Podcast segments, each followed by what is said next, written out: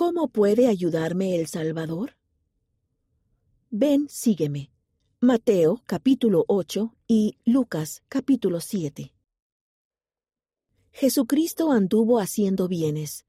Sanó a un leproso. Sanó al siervo de un centurión que se sentía indigno, pero creía que el Salvador lo ayudaría de todos modos. Brindó paz a sus discípulos durante una tormenta. Cuando vio a una mujer que estaba desolada por la muerte de su único hijo, la consoló y le dio esperanza, y luego levantó a su hijo de entre los muertos. Actividad. Podemos sentir el poder del Salvador hoy en día al ejercer fe en Él. Lean uno de los relatos de la lectura de Ven Sígueme de esta semana.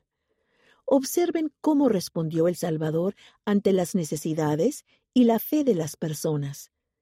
Mediten o analicen las siguientes preguntas para considerar cómo les ha ayudado el Salvador en su vida.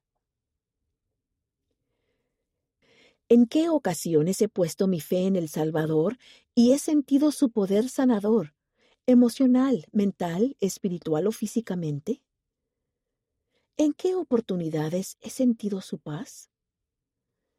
¿En qué ocasiones he recibido ayuda inesperada del Salvador?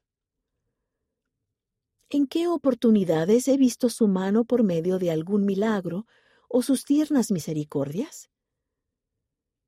En mi vida ahora, ¿cómo puedo fortalecer mi fe en Él y recibir su ayuda? Si somos firmes en venir a Cristo y nos sujetamos a ese yugo con Él, recibimos las bendiciones purificadoras, sanadoras y fortalecedoras de su expiación infinita y eterna.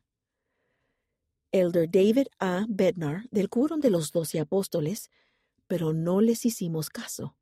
Liaona, mayo de 2022, página 15.